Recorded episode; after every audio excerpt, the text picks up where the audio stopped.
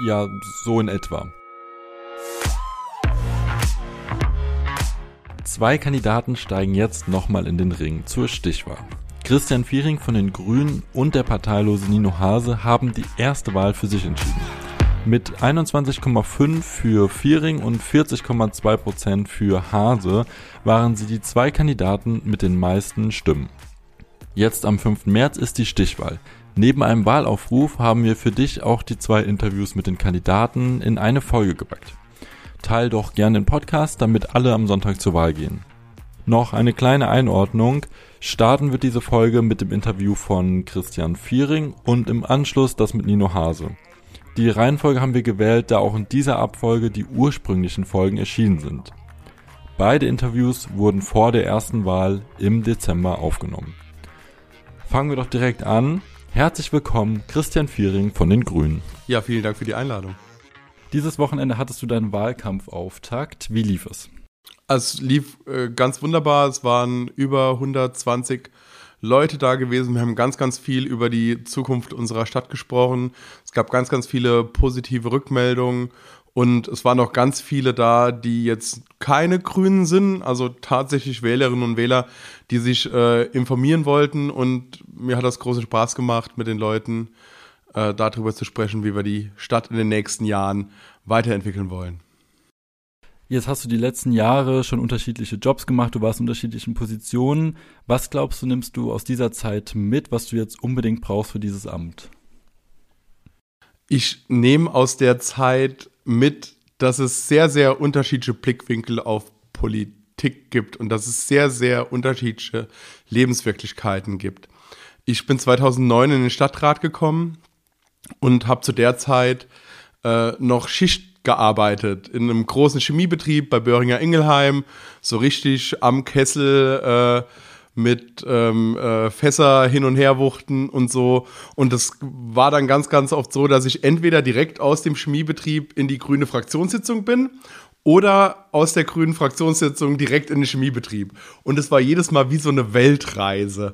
Ne? Also weil schon die Art und Weise zu kommunizieren, die ist in so einem Chemiebetrieb schon sehr, sehr klar und deutlich und oft auch mal äh, ein bisschen lauter und in der äh, Fraktionssitzung oft auch sehr natürlich, sachlich, fachlich, inhaltlich geprägt. Und ähm, die Sicht auf die Welten, äh, Welt ist sehr unterschiedlich. Und mich hat das immer unheimlich äh, geerdet, wenn du dann auch aus einer sehr intensiven Diskussion, aus Fraktionssitzungen in den Chemiebetrieb gekommen bist. Und das hatte ich dann direkt wieder äh, auf den Boden der Tatsachen äh, zurückgebracht. Und das hat mir immer ganz, ganz viel gebracht. Und da habe ich ganz, ganz viel draus mitgenommen, auch aus ma äh, für meine äh, politische Zeit danach, als ich dann nicht mehr im äh, Betrieb gearbeitet habe, sondern eben als Betriebsrat tätig bin. Und bei Mainz 05 hast du ja auch ein Amt. Hast du das noch? Hattest du das? Und ähm, was kannst du daraus mitnehmen?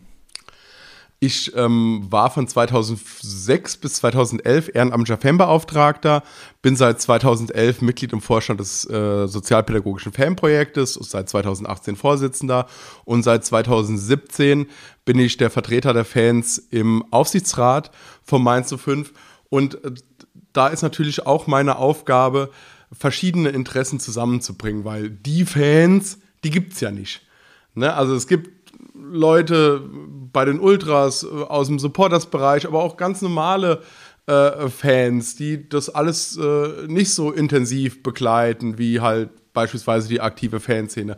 Aber die haben alle einen Anspruch darauf, dass ihre Interessen vertreten werden. Und das zusammenzubringen, diese sehr, sehr unterschiedlichen Sichtweisen und daraus auch eine Position zu machen, die man äh, in so einem Gremium dann vertreten kann, das äh, ist, glaube ich, was, das kann man auch als Oberbürgermeister sehr gut gebrauchen, diese Fähigkeit.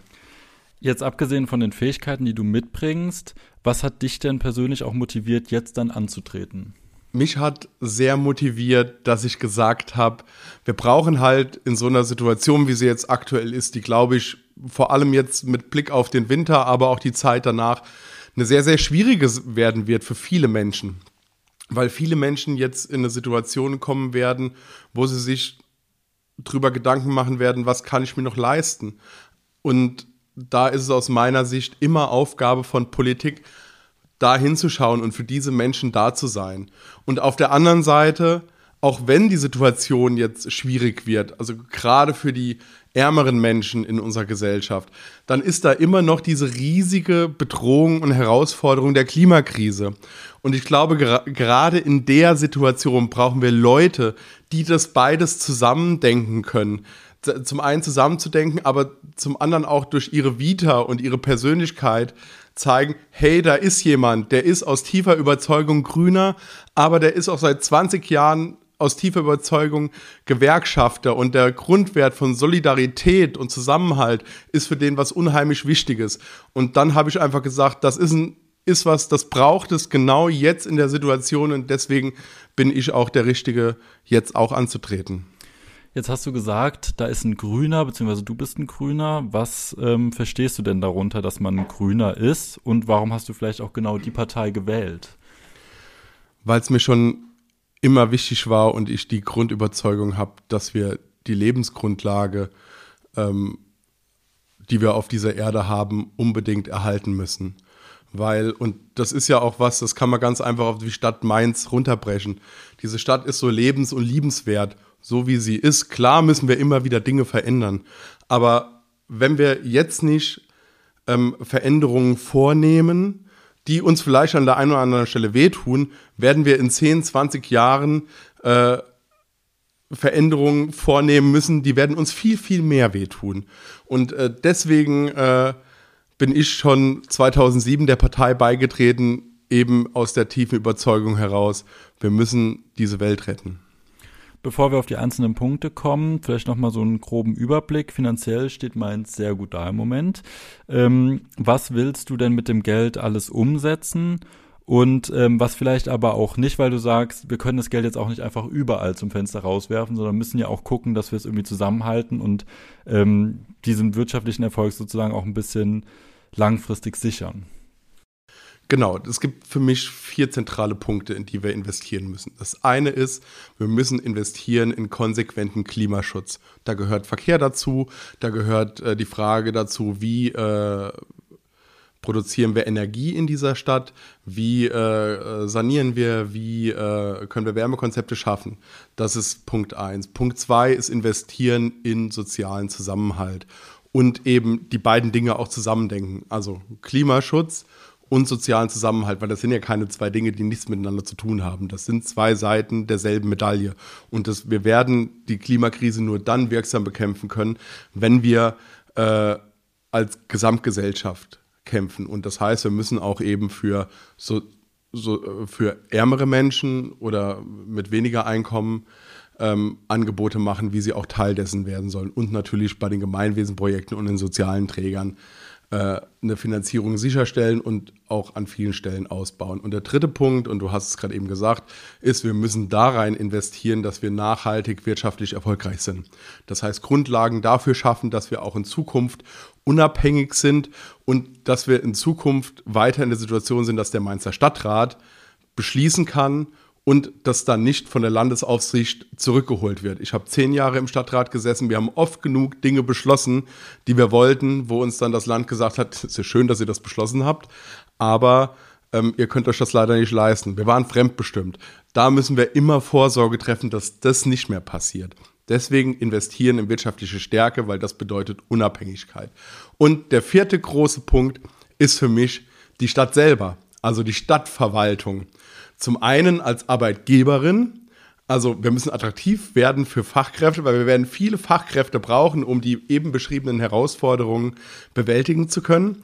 Aber auf der anderen Seite eben auch die Stadt ganz klar als Dienstleisterin gegenüber den Bürgerinnen und Bürgern. Da ist das große Wort Digitalisierung sicherlich eine sehr zentrale äh, Frage. Da müssen wir nachlegen, da müssen wir besser werden und da müssen wir auch einiges investieren. Lass uns nochmal auf dem ersten Block ein bisschen rumhacken. Thema Wohnen, Sanierung. Wenn ich das richtig verstehe, ist ein neuer Stadtteil für dich keine Option. Wie schaffen wir dann mehr Wohnraum und vor allem bezahlbaren Wohnraum? Wir haben da verschiedene ähm, Möglichkeiten. Zum einen sind wir jetzt in der Situation, dass wir über die äh, verschiedenen stadtnahen Gesellschaften jetzt auch Grundstücke kaufen können oder beispielsweise auch Wohnimmobilien kaufen können, die wir dann in den Bestand der Wohnbau übernehmen und so als Stadt über die Wohnbau auch eine noch größere Rolle auf dem Wohnungsmarkt spielen. Wir müssen sowieso alle städtischen Gebäude, aber auch äh, viele Privatgebäude anfassen ja, um sie zu sanieren. Wir müssen eine Sanierungsquote von 4% im Jahr schaffen, damit wir das ambitionierte Ziel 2035 erreichen können.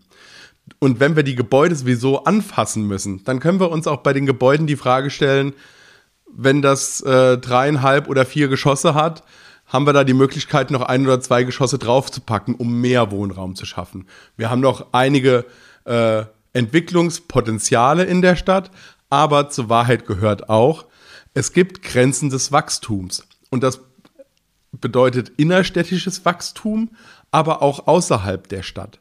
Weil wir können nicht uns die Frischluftschneisen zubauen mit neuen Stadtteilen und dann am Ende kann man aber in der Altstadt nicht mehr leben im Sommer, weil es halt einfach so unfassbar heiß wird. Das ist ein richtiges Problem und das ist auch nicht irgendwie ähm, banal oder so, oder wenn man da nur lang genug politisch diskutiert, dann geht das Problem weg. Nein, das ist de facto da und deswegen ist das keine Option. Wir brauchen eine, äh, einen Verkehr in dieser Stadt, der über die Stadtgrenzen hinaus funktioniert, der eben nicht mit der Straßenbahn in Hechtsheim, Lerschenberg und Finden endet, sondern von Finden weiterfährt über Wackernheim nach Ingelheim, vom Lerschenberg weiterfährt nach Stadeken-Elsheim über Essenheim, möglicherweise nach Oberolm und der von äh, Hechtsheim weiterfährt nach Ebersheim, Niederolm oder von mir aus auch bis Selzen. Da müssen wir in den Land, mit dem Landkreis in die Diskussion gehen, den Landkreis auch ein Stück weit in die Pflicht nehmen und sagen, ey liebe Leute, lasst uns das, äh, das äh, ÖPNV-Netz gerade schienengebunden, weil die Leute fahren eher Straßenbahn, als dass sie Bus fahren. Das gehört halt auch zur Wahrheit dazu. Lasst uns das gemeinsam ausbauen, damit wir den Leuten ein attraktives Angebot zur nachhaltigen Mobilität machen können. Wenn wir schon beim ÖPNV sind, ähm, wie teuer soll denn dann so ein Ticket sein? Wie teuer soll der ÖPNV sein? Oder ist er vielleicht sogar kostenlos? Ich glaube, mit dem 49-Euro-Ticket, so es denn dann im Frühjahr irgendwann kommt, machen wir schon einen relativ großen Schritt. Das war ja jahrelang an sowas kaum zu denken. Das äh, ist ja jetzt eine sehr positive Entwicklung der letzten Monate, dass wir da jetzt weitergekommen sind. Das ist gerade für Ein- und AuspendlerInnen jetzt äh, eine echte Verbesserung. Ich selber habe ja äh, oder arbeite in Ingelheim. Da kostet die Monatskarte um die 140 Euro, wenn du, äh, wenn du die kaufst. Das bedeutet jetzt eine Ersparnis von 90 Euro im Monat. Das heißt, der Nahverkehr wird auf einmal richtig attraktiv. Und das ist ein gutes Signal. Wir müssen uns aber anschauen, wie verhält es sich dann auch mit dem Verhältnis 49-Euro-Tickets zu Einzelfahrscheinen. Das ist aber keine Frage, die der Oberbürgermeister von Mainz irgendwie äh, auf ein äh, weißes Blatt Papier eine Zahl schreibt. Da müssen wir im Verkehrsverbund Mainz-Wiesbaden, aber auch im RMV gemeinsam mit den äh, angeschlossenen Kommunen darüber diskutieren, was wir da für Möglichkeiten haben, um auch die Einzelfahrscheine attraktiver für die Bürgerinnen und Bürger zu machen. Bleiben wir noch kurz bei dem Thema. Großes Streitthema und man hört immer ganz viele unterschiedliche Positionen. Das Tempo 30 in der Innenstadt. Ich gehöre zu den Menschen, die tatsächlich in der Innenstadt wohnen und ich muss sagen, für mich ist es ein echter Qualitätsgewinn, dass Tempo 30 ist. Bin viel mit Hunden in der, mit den Hunden in der Stadt unterwegs, also bis vor einigen Wochen war ich viel mit den Hunden in der Stadt unterwegs. Jetzt kann ich die Hunde leider nicht mehr mitnehmen zu den Terminen. Aber es ist schon was ganz anderes, ob du an der Straße entlang läufst, wo Tempo, äh, wo 30 oder wo 50 gefahren wird. Und also, und da geht es ja nicht nur um die Leute, die da langlaufen. Ne? Also ist ja auch ein Sicherheitsgefühl, das dadurch gestärkt wird, auch für die Anwohnerinnen und Anwohner. Und äh, am Ende darf man auch nicht vergessen, wir haben dieses Tempo 30 ist eine von vielen Maßnahmen, die uns ein Gericht ins Stammbuch äh, geschrieben hat, um ein Dieselfahrverbot in dieser Stadt äh, zu verhindern. Und das hätte, glaube ich, ganz, ganz starke Auswirkungen auch noch auf viele Menschen gehabt, die halt äh, aufgrund von äh, politischen ähm, ja, äh, Subventionierungen oder Anreizen auch sich noch ein Dieselfahrzeug angeschafft haben. Viele Handwerksprobleme, äh, Betriebe hätten ein großes Problem bekommen. Und deswegen haben wir damals gesagt, Tempo 30 ist eine der Maßnahmen, die dafür äh, eben da sind, das abzuwenden. Und ich finde, es ist eine gute Maßnahme. Also wärst du auch dafür, das noch weiter auszuweiten dann aufs ganze Stadtgebiet? Äh, das muss man sich an den verschiedenen Stellen immer ganz genau anschauen. Da äh, muss man auch mit den Ortsbeiräten in den äh, Austausch gehen. Wir erleben ja jetzt, dass viele Ortsbeiräte immer wieder darum bitten, Straßen zu Tempo 30 zu machen.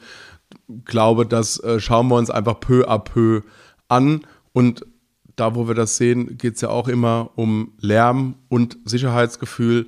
Und wir erleben, dass das immer wichtiger wird in dieser Stadt und dem sollte man dann auch nachkommen kommen wir auf deine zweite Säule nochmal zurück, ähm, der Sozialpolitik. Warum brauchen wir dich als OB, wenn es um Sozialpolitik geht? Weil ich glaube, ich glaubhaft rüberbringen kann, dass mir das einfach ein wichtiges Thema ist aufgrund meiner Vita. Ich bin seit 20 Jahren überzeugter Gewerkschafter und bin sehr überzeugt davon, dass Solidarität ein sehr, sehr wichtiger Wert ist und dass wir uns den Herausforderungen der Zukunft nur als gesamte Gesellschaft entgegenstellen können und dass das eben nicht äh, die Herausforderung nicht irgendwie so äh, die Klima, Bekämpfung der Klimakrise ist jetzt nicht irgendwie, das machen die Grünen und ein paar Freunde, sondern das muss schon die gesamte Gesellschaft machen. Und ähm, da will ich halt eben dafür sorgen, dass die Menschen sich auch mitgenommen fühlen. Also da geht es auf der einen Seite, es ist gar keine so klassische Sozialpolitik. Ich glaube, es geht ganz, ganz viel auch um die Frage Beteiligung. Also wie machen wir heute Beteiligungsprozesse in dieser Gesellschaft? Wenn wir heute Bürgerbeteiligung machen, bringen sich zum Glück sehr, sehr viele Menschen ein, aber das ist oft, sind oft dieselben aus aus derselben Schicht. Und beispielsweise Menschen mit Migrationshintergrund oder ärmere Menschen sind leider ähm, völlig unterrepräsentiert bei diesem Beteiligungsprozess. Und wir müssen denen das Gefühl geben, ey, wir wollen, dass ihr da dabei seid, dass ihr da mitmacht. Eure Stimme ist wichtig und eure Meinung ist uns auch extrem wichtig, weil nur wenn ihr euch einbringt, können wir unsere Stadt auch so gestalten, dass sie auch euren Ansprüchen gerecht wird. Das ist das eine. Und das andere ist, ich glaube, wir haben ganz, ganz großartige Gemeinwesenprojekte. Ich habe sie jetzt bald alle besucht in allen Stadtteilen. Und die leisten hervorragende Arbeit. Ja, und ich glaube, diese Arbeit, die müssen wir einfach stärken. Wir müssen auch viel mehr so ein bisschen einen Projektcharakter ähm, und so ein bisschen ein Ausprobieren in dem Bereich hinbekommen. Das, das sind Leute, die haben ganz, ganz viele Ideen, womit man, äh, was es für Bedarfe gibt und was man da umsetzen könnte. Aber es scheitert halt ganz oft am Geld. Wir sind jetzt in einer glücklichen Situation, wo wir da auch mal Dinge ausprobieren können, wo wir Best Practice äh, Sachen schaffen können, wo dann die Gemeinwesenprojekte auch untereinander und miteinander schauen können. Ähm, was, äh, was können wir noch besser machen und was können wir wo für Projekte aufsetzen. Da müssen wir einfach ran, die Gemeinwesenprojekte stark machen, sodass die ihre Ideen umsetzen können mit den Leuten vor Ort. Und ich will eine Verbindung, wenn ich immer sage, das hört sich ja immer so ein bisschen ähm, äh, plastisch äh, oder so ein bisschen äh, herkonstruiert an, wenn ich sage, wir können das nur als Gesamtgesellschaft schaffen, die Bekämpfung der Klimakrise. Und wo ist denn da der soziale Faktor? Mir geht es da ganz konkret darum, wenn wir jetzt beispielsweise sagen, ich möchte ein großes Förderprogramm auflegen für das Thema Balkon PV für Mieterinnen und Mieter. Ich will aber einen Teil dieses Förderprogramms ganz gezielt über die, mit den Gemeinwesenprojekten genau dahin bringen, wo Menschen leben, die ärmer sind oder ein kleineres oder vielleicht gar kein Einkommen äh, haben, damit die eben auch daran partizipieren können. Bei, bei allen Miet bei den Mietern ist es dann so, die zahlen einen bestimmten Teil selber und kriegen einen Zuschuss. Und vielleicht gibt es ja dann äh, bei dem Thema über die Gemeinwesenprojekte die Möglichkeit, irgendwie zu sagen, ihr könnt euren Eigenanteil auf eine andere Art und Weise äh, erbringen, indem ihr weiß ich nicht, ein paar Stunden irgendwo im Gemeinwesenprojekt hilft oder irgendwo anders im Stadtteil gemeinsam mit den Stadtteilhelfern was macht, so dass die Leute auch Teil dieser Bewegung, also Teil des Kampfes gegen die Klimakrise werden können. Und dann ist das auch nichts mehr, was sie irgendwie, was irgendwie so ein bisschen abstrakt ist und sie haben damit nichts zu tun. Nein, dann ist das was, das können die erleben und dann können die dabei sein und dann können wir diese äh, Krise auch gemeinsam bekämpfen. Und dann haben wir damit auch noch aktive Sozialpolitik gemacht und den Menschen das Gefühl gegeben, sie sind dabei. Und das ist extrem wichtig. Du hast gerade eben schon kurz angesprochen, finanziell steht Mainz jetzt ganz gut da. Bevor wir schon auf deinen dritten, auf die dritte Säule eingehen, Wirtschaft, Was wäre denn zum Beispiel so ein Projekt, was du dir auch vorstellen könntest, um gerade Menschen jetzt in der aktuellen Situation zu entlasten? Also Thema Inflation, Gaspreise, Strompreise steigen. Kann die Stadt Mainz da dem entgegenwirken? Wir haben natürlich als Stadt nicht so viele Möglichkeiten, tatsächlich Entlastungen herbeizuführen. Es gibt ja jetzt beispielsweise den Vorschlag, äh, die Grundsteuer äh, zu senken. Das würde aber, wenn man ehrlich ist, auch nicht bei jetzt beispielsweise ärmeren Menschen oder einkommensschwächeren Menschen ein, äh, ankommen, sondern ganz oft beispielsweise bei mir. Ich habe mit meiner Frau eine Eigentumswohnung gekauft und wir würden dann entlastet werden. Ich will nicht entlastet werden. Ja, wir kommen durch diese Krise. Ja, also klar ist es schön für eine äh, Familie, äh, wäre es bestimmt ein äh, tolles, äh, eine tolle Sache, wenn wir da eine Entlastung schaffen würden ähm, im Bereich von 150 Euro.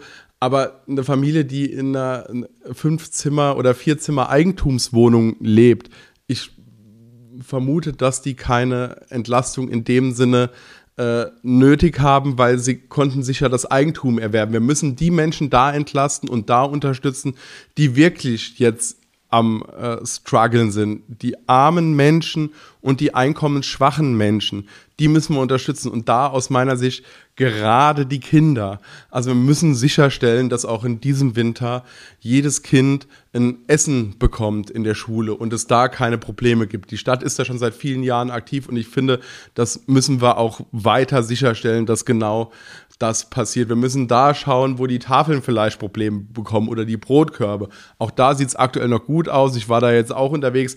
Aber das müssen wir sicherstellen.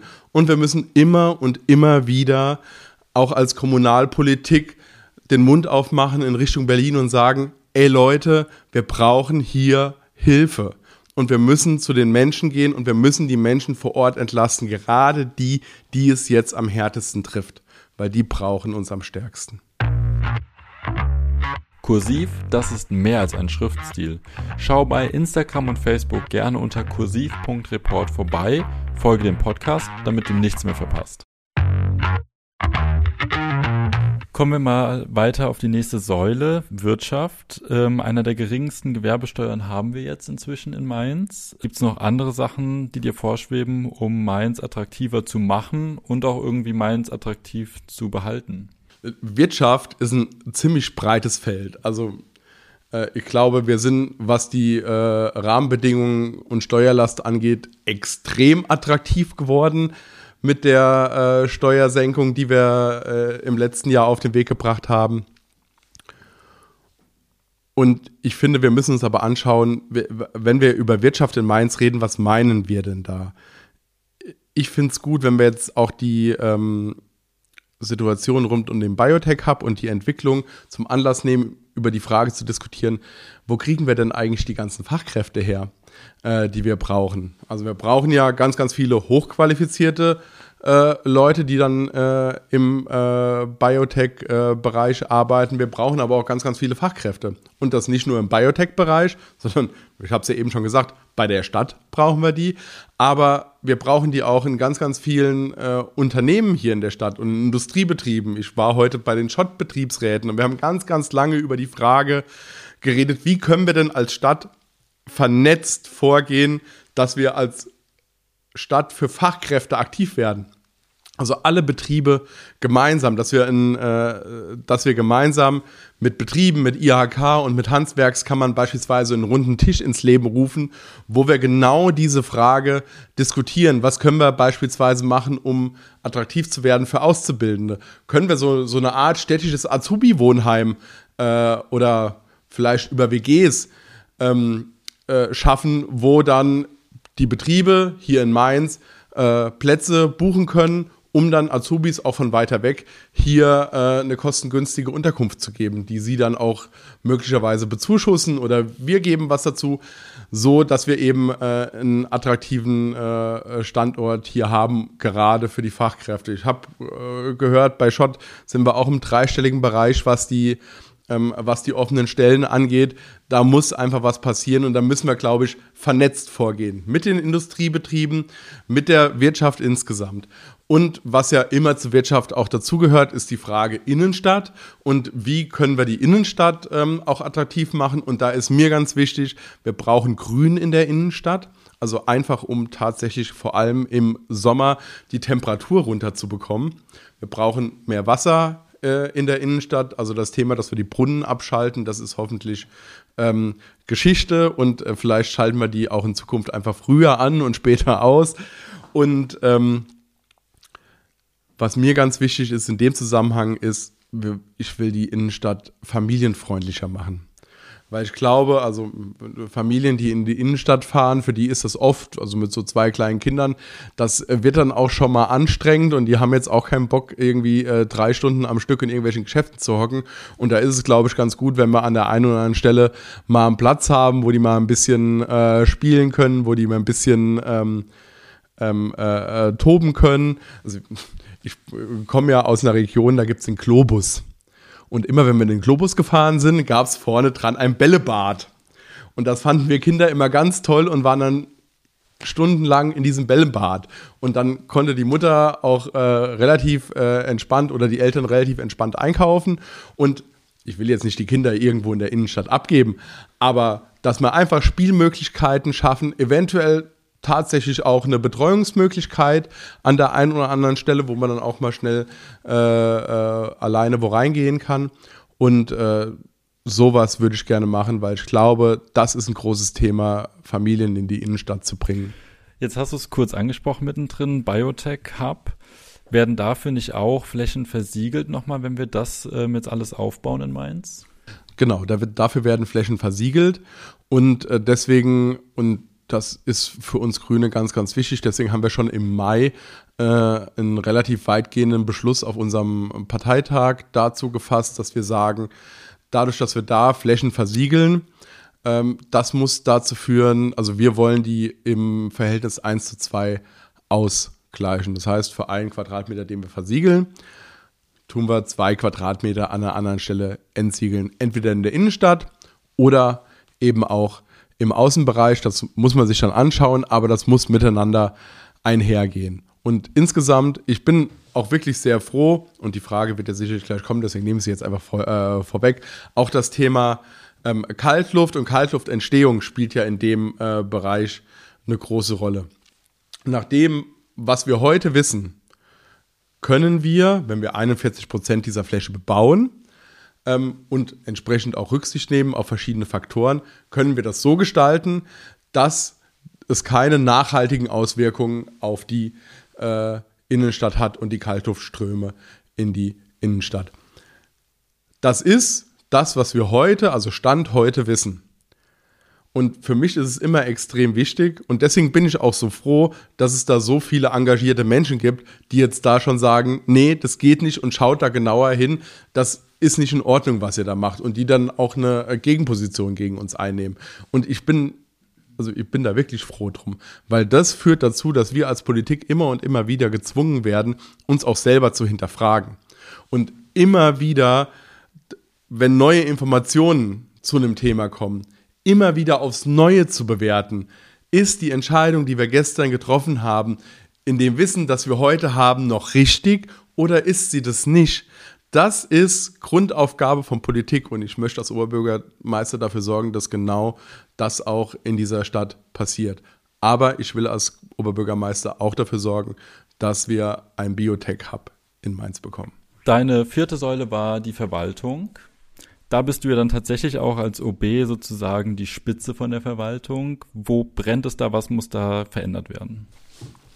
Also ich glaube, wir haben die große Herausforderung, ähm, die Verwaltung so aufzustellen, beziehungsweise uns die Verwaltung ganz genau anzuschauen und zu schauen, wie können wir die Verwaltung so aufstellen, dass sie sich nach den Herausforderungen, die, ähm, die sich uns heute stellen, ausrichtet. Ich will dazu ein Beispiel aus meinem täglichen Arbeitsleben machen. Ähm, wenn Böhringer Ingelheim ein neues äh, Medikament entwickelt, dann stellt sich Böhringer Ingelheim die Frage, ist unsere Organisation ähm, für diese Herausforderung, die uns dieses Medikament gibt, richtig aufgestellt oder nicht? Und welche Anpassungen müssen wir vornehmen? Und das wird durch alle Bereiche durchdekliniert. Also durch ähm, äh, Forschung und Entwicklung, äh, durch Produktion, durch Quality, durch äh, Marketing und Sales, durch Vertrieb. So. Und das ist was, ich glaube, das müssen wir in der Stadt implementieren. Also die große Herausforderung Klimaschutz und Klimawandel äh, und Klimaanpassung. Wie ist die Stadt da heute aufgestellt? Ist es richtig? Und wenn nein, wie müssen wir die Stadt zukünftig aufstellen? Also tatsächlich, wir schauen uns die Organisation insgesamt an und richten die Organisation danach aus. Genauso dasselbe Thema überall da, wo Bürgerinnen und Bürger mit der Stadt zu tun haben. Ist da die Stadt heute äh, richtig aufgestellt oder nicht? Also ich glaube, es ist ganz, ganz klar, wir haben extrem viele, extrem motivierte MitarbeiterInnen und ich glaube, wir müssen halt an vielen Stellen schauen, dass, dass da nicht so viel Energie verloren geht. Ich glaube, es geht dann auch in den Prozessen und äh, durch nicht ganz äh, optimale Organisationsformen viel Energie verloren. Ich glaube, da können wir extrem viel besser werden. Und ähm, da müssen wir aber, und das gehört zur Wahrheit dazu, äh, will ich da als erstes mit den Menschen, die da arbeiten, ins Gespräch gehen und sagen, hier, wie seht ihr denn das? Was ist denn eure Sicht? Also mit den AmtsleiterInnen, mit den DezernentInnen aus dem Stadtvorstand, aber dann eben auch mit den Beschäftigten der Stadt und sagen, ey, sagt mal, wir wollen die Stadt verändern. Wie seht ihr das? Seid ihr dabei? Äh, lasst uns das gemeinsam machen. Weil ich meine, ich bin Betriebsrat. Mir ist es extrem wichtig, dass die Menschen, die hier arbeiten, sich auch mit ihrem Arbeitgeber identifizieren können. Weil wenn die sich mit ihrem Arbeitgeber identifizieren können, dann haben wir eine echte Chance, äh, die Stadt auch immer äh, entsprechend weiter zu entwickeln. Und da geht es natürlich auch um die, um die Frage, die Stadt als Arbeitgeberin was können wir da tun? Wie können wir attraktiver werden? Die Frage von mobilem Arbeiten in der Stadt. Ich glaube, da äh, können wir besser werden. Die Frage von, ähm, welche Büroraumkonzepte haben wir? Die Frage von, wie ist die Vereinbarkeit von Familie und Beruf bei der Stadtverwaltung? Welche Möglichkeiten gibt es ähm, beim äh, Thema Teilzeit? Und eine Sache, die mir persönlich ein sehr großes Anliegen ist, ist die Frage, äh, der Erzieherinnen und Erzieher, weil da auch da sind wir ja in einem äh, Kampf um die Fachkräfte ähm, und haben halt einfach auf der anderen Seite vom Rhein die Situation, dass da eine Lohngruppe mehr gezahlt wird. Und bei der Stadt Mainz äh, dann entsprechend eine Erzieherin mit 20 Jahren Berufserfahrung 500 Euro weniger verdient als bei der Stadt Wiesbaden. Ich glaube, das ist ein Zustand, den können wir relativ schnell ändern. Da wird es dann eventuell auch ein bisschen äh, Diskussionen und Ärger beim Land geben, aber das nehme ich gerne auf mich, weil die äh, Frage, haben wir genug Erzieherinnen für unsere Kita, ist ja nicht nur eine Frage äh, von, äh, können die Leute ihre Kinder bringen, sondern am Ende auch eine Frage von Bildungsgerechtigkeit. Gerade dann, wenn es darum geht, welche Chancen haben Kinder aus ärmeren Familien, äh, einen höheren Bildungsabschluss äh, zu haben, weil aktuell haben wir die Situation, dass wir nur ein Kita-Jahr vor der Grundschule garantieren können. Und gerade Kinder aus Familien mit Migrationshintergrund oder ärmeren Familien sind dann die Kinder, die auch nur ein Jahr in der Kita sind. Und da müssen wir besser werden. Da spielt auch die räumliche Frage eine große Rolle. Aber es geht da am Ende um Bildungsgerechtigkeit und um Bildungschancen. Und da sollten wir wirklich tun, was wir können. Du hast das Gehalt jetzt schon angesprochen. Gibt es noch andere Stellschrauben, die man irgendwie noch drehen kann, damit einfach auch mehr Leute kommen? Ich meine, wir brauchen ja, also es gibt ganz viele offene Stellen in der Verwaltung, brauchen aber auch mehr Personal in den Kitas. Gibt es da noch andere Stellschrauben, die du nochmal nachziehen willst? Die eine, Fra äh, eine Sache ist die Frage von Gehalt. Also die Frage nicht nur bei den Erzieherinnen, es gibt da auch noch äh, beim Thema Ingenieure, äh, Architekten äh, die Situation, dass äh, in Wiesbaden besser bezahlt wird. Und man darf halt nicht vergessen, also gerade beim Thema Ingenieure sind wir ja im, in direkter Konkurrenz äh, mit großen Industrieunternehmen wie Böhringer, wie äh, Merck in Darmstadt oder äh, in Frankfurt oder auch hier Schott in Mainz. Na, da müssen wir ja schauen, wie sind wir da als Stadt Mainz attraktiv, weil wenn wir die ganzen Maßnahmen zum Thema Sanieren, Klimaschutz äh, angehen wollen, dafür brauchen wir Ingenieure, die uns das planen, weil ansonsten nützt uns das ganze Geld nichts, wenn wir es nicht verplant bekommen. Und äh, deswegen müssen wir aufs Gehalt gucken, aber eben auch auf die Rahmenbedingungen. Also die Frage von Jobticket, Jobfahrrad, die Frage von Vereinbarkeit Familien äh, und Beruf, von mobilem Arbeiten. Also wie, ähm, wie äh, flexibel sind wir da äh, als Stadt? Und ich glaube, da bin ich jemand äh, aus einem Industrieunternehmen, äh, das da, glaube ich, relativ weit vorne mit dabei ist. Da kann ich viel, viel mit einbringen in die Diskussion und das dann auch gemeinsam mit dem Personalrat umsetzen. Viele Entscheidungen trifft am Ende der Stadtrat. Warum ist es denn trotzdem wichtig, dass der OB in Mainz von den Grünen ist? Weil es am Ende darum geht, äh, wie die Weichen in der Verwaltung gestellt werden. Der OB kann, äh, kann Prozesse verlangsamen, der OB kann aber vor allem auch Prozesse beschleunigen und eben ganz klar sagen, das ist ein Fokus und da müssen wir hin. Und deswegen glaube ich, dass es so extrem wichtig ist, dass im Büro des Oberbürgermeisters ein Grüner sitzt, damit wir eben ganz klar den Fokus auf dem Thema Klimaschutz haben, damit wir diese Stadt so lebens- und liebenswert erhalten können, wie sie heute ist. Jetzt interessieren mich zwei Beispiele vielleicht, die du irgendwie beim Klimaschutz Umwelt als sehr wichtig erachtest. Fände ich eins spannend, was man irgendwie relativ schnell kurzfristig umsetzen kann und eher nochmal so eins, was langfristig dein Plan ist, um vielleicht zum Beispiel auch die Klimaneutralität 2035 erreichbar zu machen? Ich glaube, das sind ja viele Sachen, die äh, zusammengehören. Und das eine ist, und weil es mir eben so wichtig ist, eben auch wegen dem sozialen Aspekt, was ganz kurzfristig möglich ist, ist dieses Balkon-PV-Projekt, äh, wo viele, viele dran äh, partizipieren können und wir eben den sozialen Faktor ähm, auch mit reindenken können, wie ich es eben schon gesagt habe. Deswegen ist das eine kurzfristige Maßnahme, die ich gerne auch noch äh, in diesem Jahr, äh, also in 2023, direkt äh, im Sommer auf den Weg bringen äh, möchte, gemeinsam mit dem Stadtrat. Und das andere längerfristige Projekt ist, und das ist so ein bisschen tatsächlich mein Lieblingsprojekt geworden, ist das Thema Wärme. Also ein Drittel äh, der Energie, die wir verbrauchen in dieser Stadt, geht in, äh, in, das, in, den Gesamtkomplex Wärme. Und wir müssen halt einfach dafür sorgen, dass die Stadt äh, mit Wärme versorgt werden kann. Und das geht aber nicht irgendwie mit einem riesen Netz. Da brauchen wir, ähm, also ja, wir brauchen schon ein großes Netz, aber wir brauchen quartiersbezogene Lösungen. Das heißt, es wird für die Mainzer Neustadt andere Lösungen geben, als beispielsweise für die Einfamilienhäuser, die möglicherweise in Ebersheim stehen. Da wird es für die Einfamilienhäuser ähm, äh, sinnvoll sein, dass sich drei, vier, fünf, sechs, sieben, acht, neun, zehn Häuser zusammen eine Wärmepumpe bauen. Es braucht sich nämlich nicht jedes Haus eine eigene Wärmepumpe bauen. Ne? Also es geht auch schon, äh, dass man das zusammendenkt. Und genau dieses Zusammendenken und diese Nachbarschaftsnetzwerke, die gemeinsam dieses Thema angehen, genau da will ich äh, bei der Förderung unterstützen und denen eben auch sagen, wir, äh, wir fördern das, helfen euch bei der Planung und bei der Umsetzung, damit es eben auch aus einem äh, Guss geht.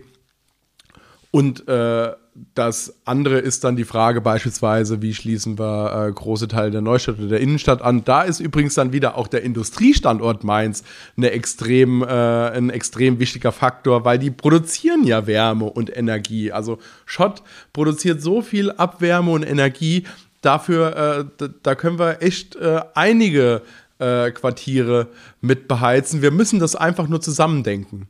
Ja, und da haben wir noch ein paar andere Industriestandorte, mit denen kann man sprechen, mit denen kann man in die Diskussion gehen und dann kriegen wir auch diese so wichtige Wärmewende hin. Das ist so ein bisschen das Langfristthema.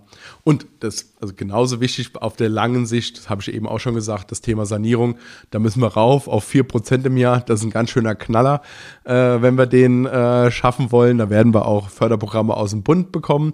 Aber wir müssen auf jeden Fall unsere Hausaufgaben als Stadt machen mit den stadteigenen Liegenschaften bei den Förderungen aus dem Bund ist ja nur ein bisschen schwierig wahrscheinlich, dass der Bund ja sich als Ziel 2045 gesetzt hat. Sprich, wir müssen ja mit Mainz schneller sein als der Bund. Wie kann da Mainz auch schon das steuern, dass wir es schneller schaffen als der Bund? Indem wir alles tun, was wir irgendwie können. Indem wir auf die äh, Kompetenzen ähm, setzen, die wir in dieser Stadt haben. Wir haben extrem viele, extrem kompetente Wissenschaftler, die auf dem Gebiet unterwegs sind und das müssen wir uns zu eigen machen. Und da müssen wir Wissenschaft und Politik besser miteinander verzahnen, um eben die Prozesse auch beschleunigen zu können. Und ähm, ja, der Bund hat sich jetzt, äh, hat sich 2045 gesetzt und ja, wir wissen auch, äh, ohne Bund und Land, äh, wenn die nicht noch einen Zahn zulegen, wird es für uns auch schwierig, aber das darf für uns jetzt keine Ausrede mehr sein, irgendwie zu sagen, ja, dann warten wir halt jetzt noch auf Bund und Land, bis die dann auch mal dabei sind. Nee, wir müssen jetzt, so schnell es irgendwie geht, alles tun, was wir können. Wenn ich jetzt für Klimaschutz bin, bei dem wir alle mitnehmen und niemand abgehängt wird, warum soll ich dann dich wählen und nicht die SPD?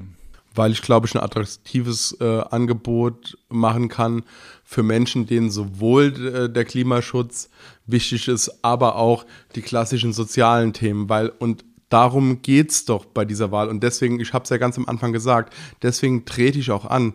Das ist kein Widerspruch, das ist dasselbe. Also Klimaschutz und die soziale Frage, die gehören zusammen.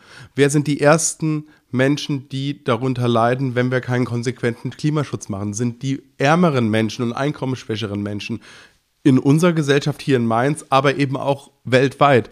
Deswegen kann es nicht darum gehen, ob jemand in der SPD ist oder bei den Grünen. Deswegen muss es darum gehen, dass jemand die beiden Sachen zusammendenkt. Und ich glaube, da bin ich der Richtige zur richtigen Zeit. Dann bedanke ich mich schon mal bei dir für das Interview und gebe dir jetzt noch die Möglichkeit, ein Abschlussstatement zu setzen. Ja, vielen Dank. Ich glaube, mir ist einfach wichtig, dass wir eine Politik machen in dieser Stadt, die die Menschen mitnimmt, die das Bewusstsein dafür hat, dass sie nicht perfekt ist, die auch offen zugibt, wenn wir was nicht richtig gemacht haben, weil ich glaube, das ist extrem wichtig, um authentisch zu sein und auch nahbar zu sein für die Menschen.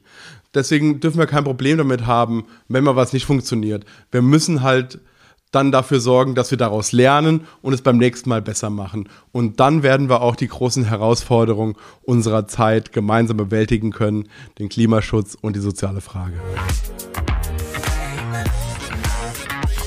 Wie versprochen haben wir heute beide Interviews für dich in einer Folge. Schnacken wir nicht lange. Weiter geht's mit Nino Hase. Willkommen im Podcast. Hallo, danke, dass ich da sein darf. Der Wahlkampf ist stressig und startet jetzt erst so richtig. Der Job danach ist nicht viel entspannter. Warum machst du das alles? Die Frage wird mir oft gestellt. Ähm, man könnte sich natürlich auch eine bessere Work-Life-Balance aussuchen. Aber auf der anderen Seite ist der Job eines Oberbürgermeisters, oder zumindest sehe ich es so, es ist für mich ein Idealismus, der dahinter steckt. Ich persönlich lebe jetzt schon mit Unterbrechungen, aber seit über 20 Jahren in Mainz und äh, bin jemand, der viele Entwicklungen in der Stadt eben als nicht positiv bewertet und äh, da eine Politik anstreben möchte, die tatsächlich mehr aufs Hinhören ähm, zentriert ist, die quasi das Thema Bürgerbeteiligung und auch Unabhängigkeit an einer Stadtspitze in den Mittelpunkt stellt. Das ist nämlich in Zukunft in Mainz um die besten Ideen gehen soll und nicht, welche Partei oder wer hat die formuliert. Das ist für mich unerheblich. Und das ist für mich ein ganz starker Antrieb und äh, deswegen bin ich schon beim letzten Mal angetreten. Das war ja nach der Bibelturmgeschichte, ne? die ist ja auch in Mainz äh, mittlerweile recht bekannt. Und deswegen war für äh, meine Frau und mich auch klar, wir haben auch schon jetzt im Sommer drüber gesprochen, dass man jetzt sich mal wieder positionieren kann. Ne? Nach dieser letzten äh, Wahl hat man erstmal sich ein bisschen geschüttelt, neu orientiert. Ähm, und es war klar, dass man sich wieder im politischen Geschehen hier deswegen einmischt, weil ich diese Punkte Unabhängigkeit und wirklich eine Stadt mit einer starken Bürgerbeteiligung sehr wichtig fand, finde und das ja, dafür einstehen möchte und das vertreten will. Hattest du diesen Drang, Dinge zu verändern und selber anzupacken, schon immer oder ist das jetzt erst in den letzten Jahren zum Beispiel durch diesen Bibelturm gekommen? Das war tatsächlich schon immer so. Also das fing dann in der Schule an mit äh, permanent Klassensprecher und dann Gymnasialzweigsprecher und dann irgendwann Schulsprecher. Und zwischendrin habe ich in meiner Heimatstadt damals schon mit 16, also ich bin im, äh, im Raum äh, Frankfurt aufgewachsen, im Kreis Offenbach fairerweise. Das klingt immer nicht ganz so schick, aber so ist es. Und dann habe ich in meinem Heimatort ähm, das erste Jugendforum gegründet. Also das war auch schon für mich klar, wir müssen Menschen auch aus der Bevölkerung eine Stimme geben. Und da habe ich damals dieses Jugendforum gegründet und stand dem auch vor.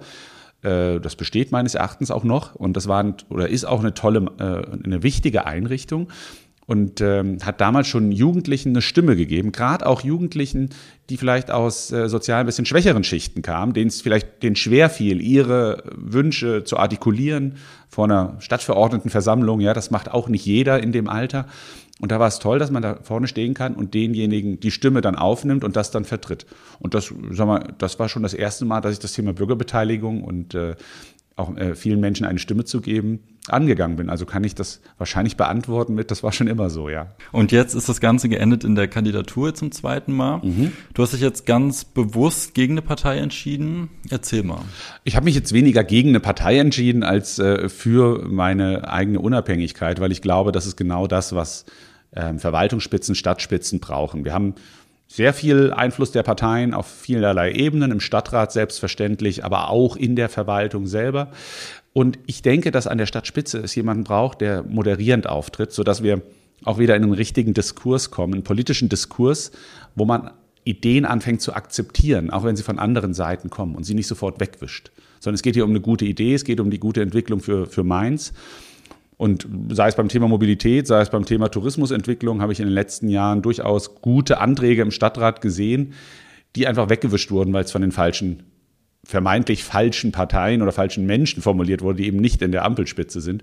Und ich glaube, diese, diese Art des Schwarz-Weiß-Denkens müssen wir in der Politik überwinden, wenn wir Menschen auch wieder dafür begeistern wollen, weil Diskurs macht Spaß, Debatte macht Spaß. Und es macht eben keinen Spaß, wenn äh, diese Debatte nicht frei und ähm, und auch ergebnisoffen stattfindet. Und dafür stehe ich ein. Ich glaube, das ist ganz wichtig. Und so kriegen wir in meinen Augen die Menschen auch wieder zurück zur Begeisterung für Politik. Also hätte es keine Partei gegeben, bei der du gesagt hättest, für die trete ich an, wenn die dich angefragt hätten?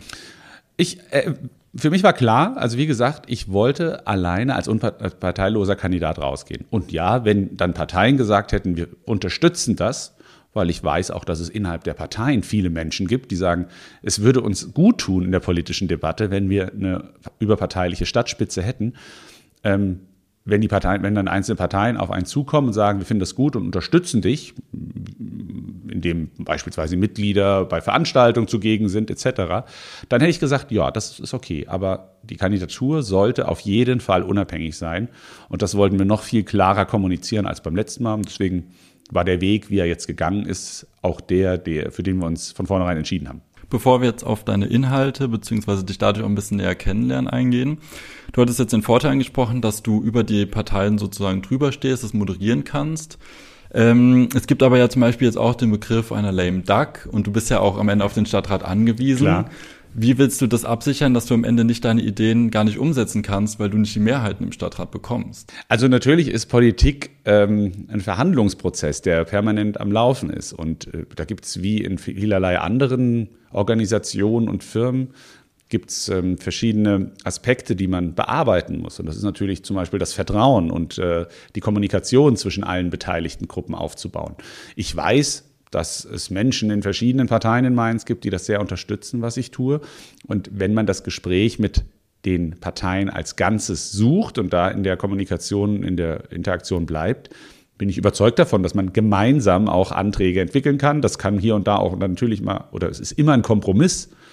Aber ich bin überzeugt davon, dass auch im Stadtrat geschaut wird, was ist die beste Lösung und äh, dass man diese Blockadepolitik überwindet die Gefahr, dass ein Oberbürgermeister, der ja nun mal auch, muss man ja sagen, sehr große repräsentative Aufgabe hat, ja.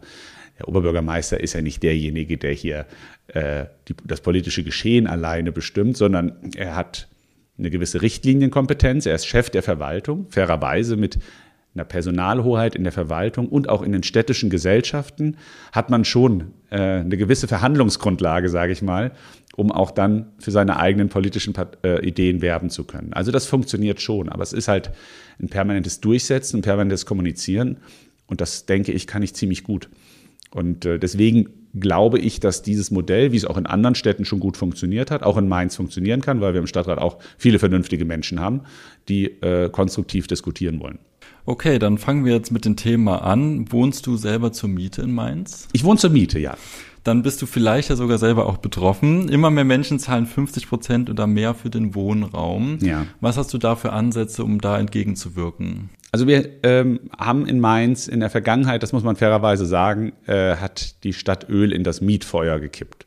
Wir haben alle unsere städtischen Grundstücke immer zum Maximalpreis veräußert. Das war ein großer, großer Fehler. Fand ich auch nicht fair, dass alle Parteien da in den letzten Jahren von bezahlbarem Wohnraum äh, gesprochen haben und im Wahlkampf geworben haben und dann jedes Grundstück der Stadt, sei es Heiligkreuz-Areal, sei es unten im Zollhafen, zum Maximalpreis und mit Minimalanteil geförderten Wohnraum rausging. Das hat sich jetzt verbessert langsam, aber die großen Grundstücke sind jetzt auch äh, weg. Insofern ist es relativ leicht, diese Politik zurückzunehmen. Was wir jetzt aber machen müssen, ist, wir haben ja kommunale Wohnbaugesellschaften und deren Gesellschaftszweck ist die kommunale Daseinsvorsorge. Das heißt, sie sollen sich darum sorgen, dass die Leute vor Ort eben auch ihre, ähm, ihre Kosten bezahlen können. Und äh, da stechen natürlich zwei Gesellschaften stark raus. Das ist A, die Wohnbau und das sind auch unsere Stadtwerke. Und beide haben in den letzten Jahren große Überschüsse erzielt.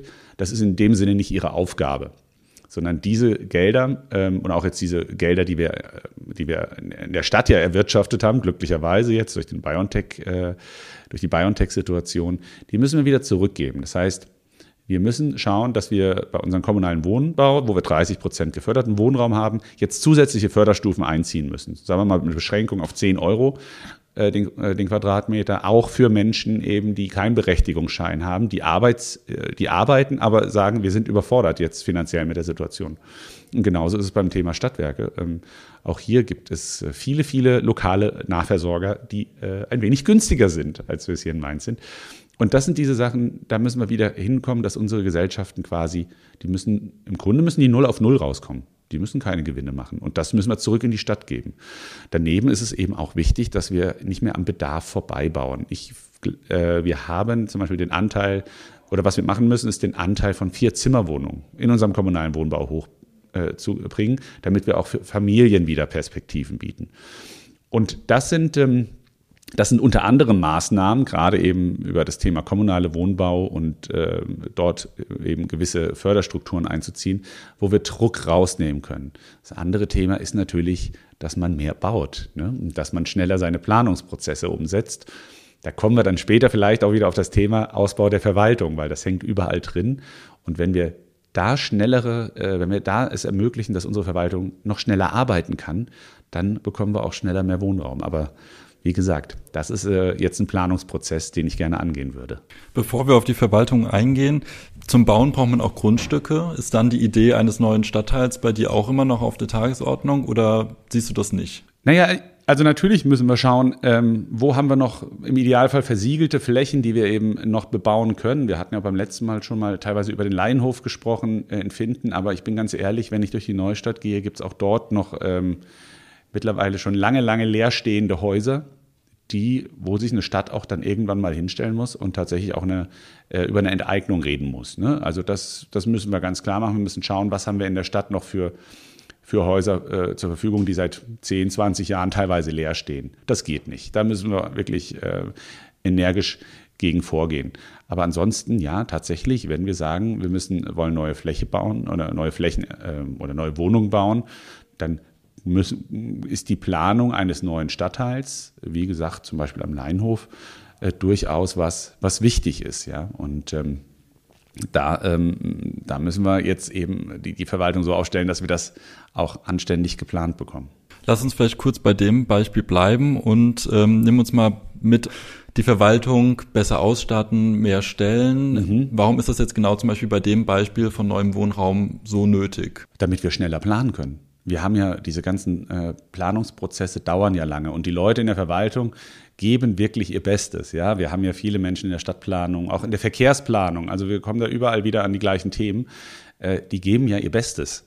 Nur man muss es ganz klar sagen, wir haben der, der bisher, die bisherigen Amtsinhaber haben keine langfristige Personalpolitik und Personalprogramme aufgelegt. Das war nie in dem Weiß ich nicht, warum das eigentlich nicht klar war, weil es jede andere Firma gemacht hat. Und weil du heutzutage ohne nachhaltige Personalgewinnungsmaßnahmen äh, keine Chance mehr hast, dass die Leute bei dir lernen und auch bei dir bleiben und bei dir arbeiten. Ne? Also das ist eine Kernaufgabe des Oberbürgermeisters. Ähm, als Chef der Verwaltung ist er eben auch, hat er Personalhoheit und da muss er sich drum kümmern. Und der, man sieht es eben, wenn wir zu lange Prozess, äh, für Prozesse brauchen, dann bauen wir eben weniger Wohnungen. Und wenn wir nicht genug Verkehrsplaner und Planerinnen haben, dann kriegen wir die Mobilität nicht äh, so geplant, wie wir uns das vorstellen. Aber auch in anderen Bereichen. Aktuell sehe ich es, ähm, wir können teilweise unsere Fahrpläne im ÖPNV gar nicht mehr erfüllen, weil wir nicht mehr genug Leute haben, die fahren. Auch dort musst du dich drum kümmern. Und das, wo es ganz eklatant ist, ist im Erziehungswesen wo die Kitas mittlerweile früher zumachen und auch die Arbeitslast der Menschen vor Ort immer unerträglicher wird, dass sie sagen, ich arbeite hier nicht mehr in der städtischen Kita. Also man sieht, dieses Thema Personalmangel und Fachkräftegewinnung ist das ist für mich das zentrale Thema, um diese Stadt am Laufen zu halten und zukunftsstark zu halten. Und deswegen kommt das in allen einzelnen Facetten immer wieder vor und deswegen ist das in meinen Augen das, woran man mich äh, messen sollte, würde ich denn gewählt. Jetzt ist es natürlich nicht der einzige Bereich, wo Personalmangel herrscht. Ja. Wie schaffst du es denn, dass neue Leute kommen? Dass jetzt Leute sagen, okay, ich arbeite jetzt in der Kita. Ich meine, überall ist Personalmangel bei ja. den Kitas und in den Horten. Was hast du da für Pläne? Also, wir können uns da ja auch orientieren, wie es die lokale Wirtschaft macht. Und ich würde sogar sagen, dass wir mit der zusammen äh, zusammenarbeiten. Wir müssen tatsächlich das Thema ähm, auch schon äh, stärkere finanzielle Unterstützung in der Ausbildung, also gerade auch im Erziehungswesen und, im, und in Pflegeberufen. Das müssen wir kommunal aufsetzen. Ich meine, fairerweise hat Mainz jetzt äh, zum Glück 3,50 Mark auf der hohen Kante. Und die müssen wir dafür einsetzen, dass wir die, das auch an finanziellen äh, und finanzieller Unterstützung auch schon im Bereich der Ausbildung geben. Dazu müssen wir über weitere Sachen sp äh, sprechen, zum Beispiel kostenfreien ÖPNV für für Menschen, die bei uns in der Verwaltung, im Erziehungswesen, sonst wo arbeiten. Wir müssen es attraktiv machen. Ähm, wir können auch über weitere Goodies sprechen, das äh, Übernahme von Handyverträgen etc. Aber das sind Sachen, die wir sofort umsetzen müssen, damit wir den Menschen auch eine Wertschätzung entgegenbringen. Und diese Wertschätzung darf eben nicht nur in warmen Worten sein, sondern muss eben auch wirklich akut helfen, äh, dass man sagt, okay, wenn ich den Job habe, dann kann ich meinen Lebensunterhalt bestreiten. Und ich finde, man kann sich da durchaus dran orientieren, wie es andere Firmen machen, die auch schon teilweise, also wenn wir jetzt von den technischen Berufen ausgehen, die gehen an die Unis und sagen, hier kriegst von uns schon mal so eine Art Stipendium und danach bist du aber auch fünf Jahre nach Abschluss deines Studiums verpflichtet, dann eben bei uns zu arbeiten und danach kannst du machen, was du willst. Aber das sind solche gängigen Programme, die es ja woanders schon lange gibt und das müssen wir jetzt schnellstmöglich aufstellen, ähm, weil das dauert ja auch einen Moment, bis das greift. Aber das ist eine ganz wichtige langfristige Planung. Und daneben, oh, das Thema Digitalisierung in der Stadtverwaltung, das, da, da tun mir die Mitarbeiter und Mitarbeiterinnen wirklich leid, weil da sind wir leider keinen Schritt vorangekommen und wir könnten heute viele Kapazitäten, bin ich mir sicher, äh, schon freimachen, indem wir digitale Dienstleistungen anbieten. Auch das muss langfristig geplant werden und das muss jetzt eben losgehen. Und da braucht es, glaube ich, einen Oberbürgermeister, der auch mal ein bisschen äh, Hintergrund vielleicht aus dem Wirtschaftlichen hat und aus dem wirtschaftlichen Denken hat, um das wirklich jetzt schnell äh, und produktiv umzusetzen. Es ist jetzt schon angeklungen, Mainz steht finanziell gut da, mhm. Geld soll in die Verwaltung fließen. Wo müssen wir noch investieren? Ach naja, ich meine, es gibt ja jetzt viele Möglichkeiten, die wir haben. Also ich denke, gerade in der Sozialarbeit äh, müssen wir, das ist natürlich auch am Ende eine Personalfrage, aber dann, da muss man eben dann auch die finanziellen Mittel zur Verfügung stellen.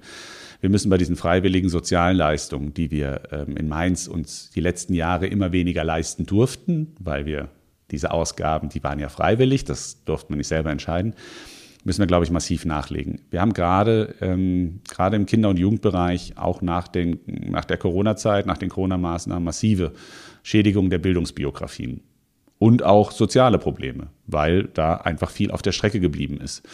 Da müssen wir nachlegen, da müssen wir mit, äh, mit Zusatzangeboten auch in der Betreuung nachlegen. Ähm, wir müssen in die äh, Schulsozialarbeit investieren. Das sind ganz, ganz wesentliche Themen, damit wir äh, gerechte Zukunftschancen auch hier in der Stadt erhalten. Und ja, wir können, also investieren sollte man tatsächlich immer in viele Bereiche. Ähm, ich sehe auch zum Beispiel Investitionen äh, als sehr wichtig an. Natürlich auch dann im Thema Bausubstanz und, äh, und also, dass wir schauen, dass unsere Schulen auch wieder aufgewertet werden. Äh, das ist tatsächlich auch ein Thema, was, was jetzt gemacht werden muss. Wird auch gemacht, muss man fairerweise sagen. Aber auch hier hätten wir noch mehr Menschen, die es planen können, könnten wir es noch schneller. Ne? Das ist am Ende kommen wir wieder alle auf das Thema, wie, wie wichtig eine starke Verwaltung ist. Ähm, und ich finde, dass wir jetzt das Thema ähm, Mobilität und Attraktivitätssteigerung unserer Stadt, das dürfen wir jetzt auch selbstbewusst verfolgen. Und da würde ich tatsächlich auch gerne äh, in eine komplette Mobilitätsplanung für die ganze Stadt investieren. Ähm, ich würde auch gern, ja, ich würde auch gern anfangen, in der Innenstadt dafür zu sorgen, dass wir Flächen zurückgewinnen, dass wir quasi investieren darin, dass äh, wir Anwohnerinnen die Möglichkeit geben, ähm, auch gerne mit einem Aufpreis bei den, bei den Anwohnertickets in Parkhäuser zu fahren, dass wir dann Parkflächen in der Stadt zurückgewinnen können, dass wir mehr Grünflächen, mehr Platz für Radwege und Fußgänger haben und auch mehr Platz für Gastronomie haben, dass wir wieder eine attraktive Innenstadt bekommen. Das ist für mich auch ein wesentliches Thema, was Mainz lebenswert erhält. Bevor wir da jetzt weiter drauf eingehen, wie sichern wir denn, dass wir jetzt in Zukunft immer diesen guten Haushalt haben? Also klar, wir müssen in ganz viele soziale Aspekte investieren, aber wie bleiben wir denn als Standort für die Wirtschaft attraktiv und werden vielleicht noch attraktiver? Also ähm, ich bin natürlich, ich bin Chemiker, ich bin Naturwissenschaftler, ich habe das äh, Werkeln von BioNTech auch schon sehr, sehr lange verfolgt. Nach einem, ich hatte mal ein Forschungspraktikum an der Uni das beschäftigte sich mit denen und seitdem äh, verfolge ich da, was äh, um das Ehepaar Shahin herum passiert und finde das sehr beeindruckend. Und ich finde es auch richtig, dass wir jetzt natürlich sagen, wir sollten das nutzen, um einen Biotechnologiestandort zu bauen. Ich finde tatsächlich auf der anderen Seite aber, dass da, es ist nicht alles. Also eine Stadt muss sich diversifizieren, ne, auch in der Wirtschaft. Das heißt, es kann jetzt nicht nur sagen, wir machen jetzt nur noch Biotechnologie. Das ist zu risikoreich. Und deswegen ähm, sollten wir auch jetzt bei aller Euphorie schauen, was haben wir noch für Schätze in Mainz, die wir entwickeln können. Und ich sehe natürlich A, ähm, unseren Tourismus noch nicht bei weitem nicht so ausgebaut, wie es sein könnte. Wir sind Gutenbergstadt, wir sind eigentlich in meinen Augen die deutsche Weinhauptstadt. Das wissen nur zu wenig Leute in Deutschland. Also das sollte man einfach mal, das sollte man wirklich mal äh, touristisch entwickeln. Da geht es auch darum, ähm, zum Beispiel unsere Schätze wie oben Kupferbergterrassen. Das ist die tiefste Sektkellerei der Welt. Da liegt das größte Fass drin, das größte Weinfass, was je benutzt wurde. Und das liegt da einfach relativ, tja, unentwickelt. Und dort oben haben wir wirklich Platz, ähm, auch solche, auch touristische Attraktionen zu bauen. Ähm, das ist was, das finde ich sehr, sehr wichtig, um uns zu diversifizieren. Und wie hält man den Standort stabil? Auch hier, wir kommen, wir kommen an ein Thema. Und deswegen halte ich das Thema Fachkräfte für so zentral, weil es eben ein Oberbürgermeister-Thema ist und weil es das Thema ist, was die lokale Wirtschaft am Laufen hält. Wir haben jetzt das Problem zum Beispiel mit vielen Leerständen in der Innenstadt, aber auch in den Ortsteilen. Dort machen reihenweise gerade so Metzger und alteingesessene Betriebe zu. Und du brauchst Fachkräfte, damit diese äh, Nahversorger offen bleiben. Ja? Also das heißt, um eine Stadt lebendig zu halten, brauchst du Menschen, die hier arbeiten. Und das ist das große Problem. Und wenn wir das schaffen, zusammen mit der lokalen Wirtschaft, zusammen mit der lokalen Verwaltung, dort starke, nachhaltige Ausbildungsprogramme aufzulegen, handwerkliche Ausbildungsprogramme, auch im Bereich der erneuerbaren Energien. Wir wollen alle PV ausbauen, aber wir brauchen Menschen, die, die, die das auch bauen. Ja?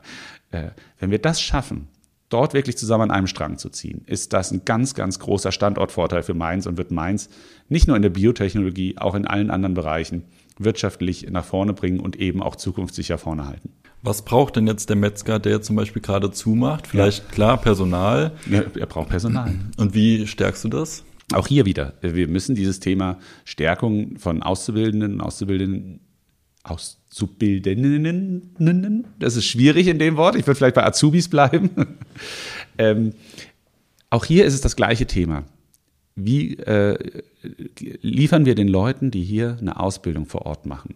Müssen wir schauen, wir müssen ihnen günstigeren, zum Beispiel Wohnraum zur Verfügung stellen. Hier müssen wir investieren. Wir müssen den Leuten kostenfreien ÖPNV geben. Ja, wir müssen, äh, wir müssen schauen, dass wenn es uns eben auch möglich ist, zum Beispiel eben in den Verwaltungsberufen, dass dort schon in der Ausbildung mehr gezahlt wird. Und dann muss man das eben auch vertraglich so hin, äh, hin oder festlegen, dass die Leute dann auch hier vor Ort bleiben. Das kann man machen. Das ist, das machen viele, wie gesagt, das machen viele Firmen ja auch, über, dass man sagt, drei Jahre bleibst du dann schon noch hier, ansonsten musst du es zurückzahlen. Ähm, das sind Sachen, die, äh, die gehen. Und vor allem das Schöne an der Nummer ist, finde ich, es machen jetzt auch andere Kommunen hier im Umland so, beziehungsweise es gibt andere Tarifverträge, beispielsweise in Hessen, gerade im Erziehungswesen, und dorthin wandern dann die Leute ab. Aber das ist ja nicht sozial verträglich. Es bringt ja nichts, dass die eine Kommune gegen die andere um die paar Leute kämpft, die es auf dem Markt gibt, sondern wir müssen ja es schaffen, dass wir diesen, ähm, den Bewerberpool vergrößern, ja, dass wir mehr Leute dahin bringen, sagen, das ist ein toller Beruf, aber die Arbeitsbedingungen momentan sind nicht toll. Und das, äh, für die Arbeitsbedingungen sind wir verantwortlich. Dass der Beruf toll ist, das ist, liegt in der Natur der Sache, aber davon kannst du ja am Ende vom Monat auch nicht deine Miete zahlen. Und das ist eben äh, der Punkt, wo, der, wo die Verwaltung, wo der Staat tatsächlich dann helfen müssen. Kursiv, das ist mehr als ein Schriftstil. Schau bei Instagram und Facebook gerne unter kursiv.report vorbei, folge dem Podcast, damit du nichts mehr verpasst. Lass uns zum Verkehr kommen. Du hast gerade eben schon kurz angesprochen, den Verkehr in Mainz komplett neu denken. Was schwebt dir davor?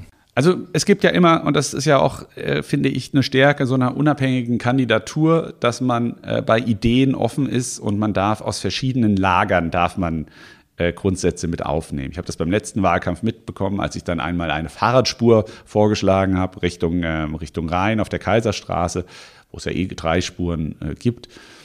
Da, wurde, da war großer Aufschrei äh, auf, auf der Seite der CDU, um Gottes Willen, nie wieder äh, eine Fahrradspur oder eine Autospur weniger für eine Fahrradspur. Und dann gibt es eben die andere Seite, sagen wir mal hier bei den Grünen, die sagen, nee, morgen 0% Autos in der Innenstadt und wir machen einfach alle Parkplätze weg und dann wird sich das schon regeln. Und ich finde, beides für sich genommen ist einfach keine, ja, keine langfristig gedachte und ähm, umsetzbare Politik. Also ich strebe schon an, dass wir den Autoverkehr deutlich reduzieren. Und jetzt müssen wir uns überlegen, was sind die größten Probleme? 30 Prozent des Autoverkehrs in der Innenstadt sind Parksuchverkehr. Das heißt, die Menschen fahren 30 Prozent im Kreis und suchen Parkplätze. Das, muss das müssen wir sofort unterlassen. Wir müssen gerade für Anwohner äh, und Anwohnerinnen der Innenstadt äh, ein ähm, Programm auflegen oder einen Anwohnerparkausweis auflegen, der berechtigt, dass du die Parkhäuser nutzt. Aber eben nur die Parkhäuser und nicht, die, nicht alle Freiflächen in der Innenstadt. Und das, äh, die Flächen müssen wir zurückgewinnen. Wir haben genug Stellplätze in den Parkhäusern. Wir haben mehrere tausend Stellplätze um die Innenstadt herum. Das heißt, hier könnte man anfangen, hier muss man anfangen, weil man da eben schöne Alternativen hat. Und dann müssen wir Flächen zurückgewinnen für andere Verkehrsformen, aber auch für Sharing-Angebote. Und das macht es attraktiv. Und ich habe es selber gesehen in meinen Jahren in München. Wenn du ein attraktives Angebot hast, dann steigst du um. Dann nutzt du dein Auto gar nicht mehr. Ja? Dann kannst du auch dann überlegen, brauche ich es überhaupt noch? Aber das ist eben ein Prozess und man darf nicht mit der Brechstange sagen, wir machen es jetzt ab morgen so und das ist es. Das halte ich nicht für richtig. Und natürlich, äh, wenn man dann es schafft, dort Flächen freizugeben, dann geht es auch um Flächen natürlich für den ÖPNV. Ähm, ich muss gestehen, der ÖPNV in Mainz ist natürlich auch ähm, relativ teuer. Er ist auch nach der letzten Wahl, wo ich, als ich Kandidat war, hieß es, er wird günstiger. Dann ist er vier Wochen nach der OB-Wahl, ist er teurer geworden. Äh, ja, das hängt sicherlich auch am RMV. Aber auf der anderen Seite, wenn man es verspricht, dann sollte man dann auch zumindest dann auf, auf Mainzer Ebene hätte man es subventionieren können. Das fand ich nicht fair. Aber so macht man ihn eben nicht attraktiv. Und auch hier, ich meine, ich weiß, ähm, meine Frau schimpft mich immer, weil sie sagt, Nino, kommst ja oft mit dem gleichen Thema, aber es ist ein Problem, was sich durch vieles zieht. Es ist das, der Personalmangel. Wir haben aktuell nicht genug Personal, um unseren ÖPNV äh, fahrplangerecht fahren zu lassen. Wir müssen an vielen Stellen auf äh, Ferienfahrpläne umstellen, weil wir nicht genug Menschen haben. Und das ist doch ein Kernproblem. Ja? Also wenn ich etwas nicht attraktiv gestalte und die Taktung schlecht ist, dann nutze ich es eben nicht. Ich nutze es, wenn ich mich darauf verlassen kann. Und das ist die Aufgabe unserer Stadt, verlässliche Mobilität anzubieten äh, und gleichzeitig sinnlose Verkehrsströme. Ähm, und da finde ich dieses permanente, wir dürfen uns an jeder Straße einen Parkplatz suchen, gehört für mich dazu und ähm, sollte eigentlich ein Kern sein eines neuen Mobilitätskonzepts. Bei der Attraktivität sind wir ganz schnell auch bei Ticketpreisen. Du hast jetzt schon gesagt, für die Verwaltung und vielleicht für Ausbildungsberufe das auch kostenlos zu machen. Mhm. Auch für alle kostenlos? Also wenn man den ÖPNV für alle kostenlos macht, zeigen eben äh, Erfahrungswerte, kommt man sehr, sehr schnell an die Kapazitätsgrenzen. Und ich glaube, es ist niemandem geholfen, wenn wir jetzt sagen, ab morgen ist der ÖPNV kostenlos, aber alle Busse sind überfüllt, wir haben eh die Taktung runtergeschraubt, dann ist es eben kein attraktives Modell. Das heißt, wir müssen erstmal sicherstellen, dass wir die Kapazitäten ausbauen, dass wir quasi einen ÖPNV haben, der auch das leisten kann, was wir uns vorstellen. Und ähm, dann sollten wir natürlich auch anfangen, finde ich, punktuell uns dorthin anzunähern. Es ist natürlich auch immer eine Finanzfrage und man muss das in meinen Augen behutsam machen. Wenn du äh, zum Beispiel anfängst, einzelne Tage kostenfrei zu machen, sagen wir das Wochenende, ja, und du machst dauerhaft samstags kostenfreien ÖPNV, dann musst du für zwei Sachen, also musst du eben dafür auch sorgen, dass es auch mit dem Umland abgestimmt ist. Ja, also gerade in unserem Landkreis, mit dem muss es abgestimmt sein. Und dann musst du schauen, was entwickelt sich daraus? Und ich vermute, es entwickelt sich daraus, dass durchaus mehr Menschen äh, in die Innenstadt fahren. Und dann entwickelt sich daraus auch eine, ein höheres Gewerbesteuereinkommen. Und wenn du merkst, diese Effekte greifen, dann würde ich graduell weitergehen. Dann würde ich sagen, okay, dann machen wir den nächsten Tag noch kostenfrei. Oder senken dann die, die Preise generell ab. Ähm, ich finde im Übrigen, was wir sofort machen sollten, ist, äh, eine Fahrt 320 kostet, darf das nicht für eine Strecke sein, sondern das muss für zwei Stunden gelten. Das heißt, es gibt viele Leute, die sagen, ich muss kurz in die Stadt und muss kurz wieder raus und zahle dafür dann 6,40 äh, Euro. Oder wenn ich mein Kind mitnehme, äh, bin ich dann eben schon bei knapp 13 Euro. Ähm, das heißt, du musst quasi mit einer Karte eine gewisse Zeit fahren sollen. Und ich denke, sowas wie 2 Euro für zwei Stunden ist eigentlich eine recht realistische, recht realistische Zahl. Bevor wir zum nächsten Thema kommen, du hast jetzt die Parkhäuser angesprochen. Kann man das direkt einfach so umsetzen oder sind die zum Teil auch privat? Und sind natürlich zum Teil auch privat, ja. Also natürlich, wir haben ähm, unsere PMG, mit denen äh, müssten wir das umsetzen. Ähm, und ich würde natürlich erstmal das Gespräch suchen mit den anderen äh, Parkhausinhabern, äh, weil man, oder den Gesellschaften, die, äh, die diese Parkhäuser betreiben. Weil denen geht es natürlich auch so, dass sie zum Beispiel nachts keine Einnahmen haben. Also die stehen, aus, die stehen überwiegend leer. Und wenn man jetzt ein Modell schafft, wo man sagt, natürlich ein Anwohnerparkausweis, der äh, vielleicht sowas wie 15, 20 Euro im Monat kostet, dann eben für alle. Aber dich dann eben auch in Abstimmung mit den anderen Parkhäusern äh, dir die Möglichkeit gibt, sich dort auch nachts reinzustellen, ohne Parkplatzsuche abends nach der Arbeit. Ist das, glaube ich, attraktiv und es ist eine neue Einnahmequelle für die privaten Parkhausbetreiber die eben sonst nachts eben auch weitestgehend leer stehen. Und äh, das ist natürlich etwas, kann man immer nie garantieren, dass sowas klappt, aber bei der PMG bin ich mir, ähm, was ich mal so rausgehört hat, äh, ist man dort offen für solche Ideen. Und äh, ich bin dann auch optimistisch, dass man dann auch mit dieser Mehrauslastung auch private Gesellschaften davon überzeugen kann. Jetzt hast du schon so die ersten Pläne skizziert. Ähm, wie willst du es schaffen, dass da alle dabei sind? Du sprichst da auch oft ähm, von Beteiligung von BürgerInnen. Wie, mhm. kann, wie stellst du dir das vor? Also Bürgerbeteiligung als solche ist natürlich etwas, äh, was im Idealfall permanent abläuft. Ähm, und was mir in Mainz massiv fehlt, ist die politische Kommunikation. Also die, das Rathaus, wenn man das jetzt mal als, als Sinnbild nimmt, das Rathaus, also die Stadtspitze, die in der Innenstadt sitzt, äh, die hat tatsächlich das Thema der Kommunikation in die anderen Stadtteile mit den Ortsbeiräten massiv zurückgebaut in den letzten Jahren. Gab es ja jetzt auch erst einen großen Artikel, wie sich der Altstadt-Ortsbeirat parteiübergreifend dagegen beschwert hat. Und es ist bei allen anderen Ortsbeiräten ganz genauso. Die die Anträge, die sie stellen durften, viel, die Anzahl wurde zurückgestellt. Und sie sind oft in Planungsprozessen eben nicht mehr involviert. Das heißt, sie erfahren dann teilweise aus der Zeitung, dass irgendwo eine größere Bebauung geplant ist. Ähm, das verursacht dann eben auch manchmal bei den Anwohnern Probleme, habe ich jetzt in Münchfeld erlebt, ähm, wo dann plötzlich heißt, dann wird der Spielplatz geschlossen und, was, ähm, und dann bauen wir dort, daneben ist eine Kita und die Leute fragen sich, ja, aber wieso wird der Spielplatz geschlossen? Kriegen wir Alternativflächen? Achtet man auf die Mittagsruhe der Kita? Und all diese Sachen äh, sorgen für Protest und machen dann ähm, solche Bauprojekte, glaube ich, am Ende für alle Beteiligten schwieriger. Sie dauern länger, man macht neu, dreht neue Runden. Und dieses permanente Beteiligen und Reinhören in, den, in die Stadt, das ist für mich was ganz Wichtiges. Was ganz, was ganz, ganz Wichtiges. Und ich muss, bin sogar überzeugt davon, dass meine Arbeit wenn ich denn dieses Amt erhalte, sogar leichter machen würde, weil ich die Ortsbeiräte mitnehme. Vor Ort ist die Expertise. Ich weiß nicht, was in Dreis oder in Finden jetzt an der einen oder anderen Ecke jetzt wirklich eine gute Lösung ist. Das wissen die Leute vor Ort. Und das Ego muss man ablegen und muss sagen, nein, lasst uns wieder zusammenarbeiten zentrale Stadtspitze im Rathaus mit allen Ortsteilen gemeinsam. Das muss unser Anspruch sein. Das ist vielleicht im ersten Schritt manchmal ein bisschen mehr Kommunikation und ähm, komplizierter, aber es macht das Leben normalerweise leichter. Und das andere Thema der Bürgerbeteiligung ist was, ähm, da kann man natürlich auch viel dieser äh, digitalen äh, Mittel äh, nutzen. Also zum Beispiel hat Tübingen hat eine Bürgermeister-App. So, da kann permanent, können quasi Themen gestellt werden. Die kannst du dann mit verschiedenen, muss dann natürlich Unterstützer sammeln und wenn das eine gewisse Relevanz hat, dann muss sich auch der Stadtvorstand damit beschäftigen. Und das halte ich für sehr sinnvoll.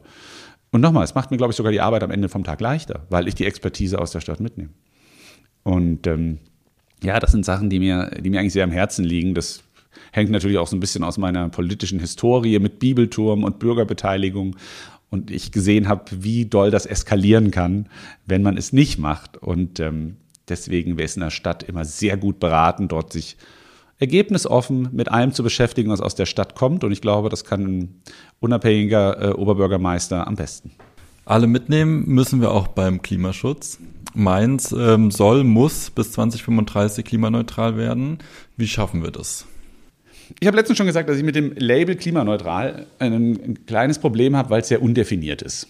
Heißt das jetzt, wir kompensieren den Rest, den wir nicht machen, durch irgendwelche Aufforstungsprojekte? Was, was soll das bedeuten, das klimaneutral? Und ähm, ich persönlich bin eher dafür, dass wir uns, äh, dass wir uns äh, Ziele setzen. Auch hier muss man wieder, ich, man kommt leider momentan nicht umhin, aber Tübingen hat da sehr gute Arbeit gemacht in den letzten äh, zehn Jahren. Ähm, und die haben sich Ziele gesetzt. Sie haben gesagt, wir wollen 70 äh, Prozent unserer, äh, unserer Energie, die wir hier in der Stadt verbrauchen, auch auf dem, auf dem Stadtgelände, ähm, also die wir städtisch verbrauchen, auch auf dem, auf dem Stadtgelände erzeugen. Und das muss auch unser Ziel sein. Der Ausbau der Erneuerbaren auf dem Stadtgebiet in Mainz war leider schlecht. Also es hat, ist kaum vorangekommen. Wir müssen unsere städtischen Liegenschaften äh, dazu verpflichten, dort, wo es geht, PV-Anlagen aufs Dach zu montieren.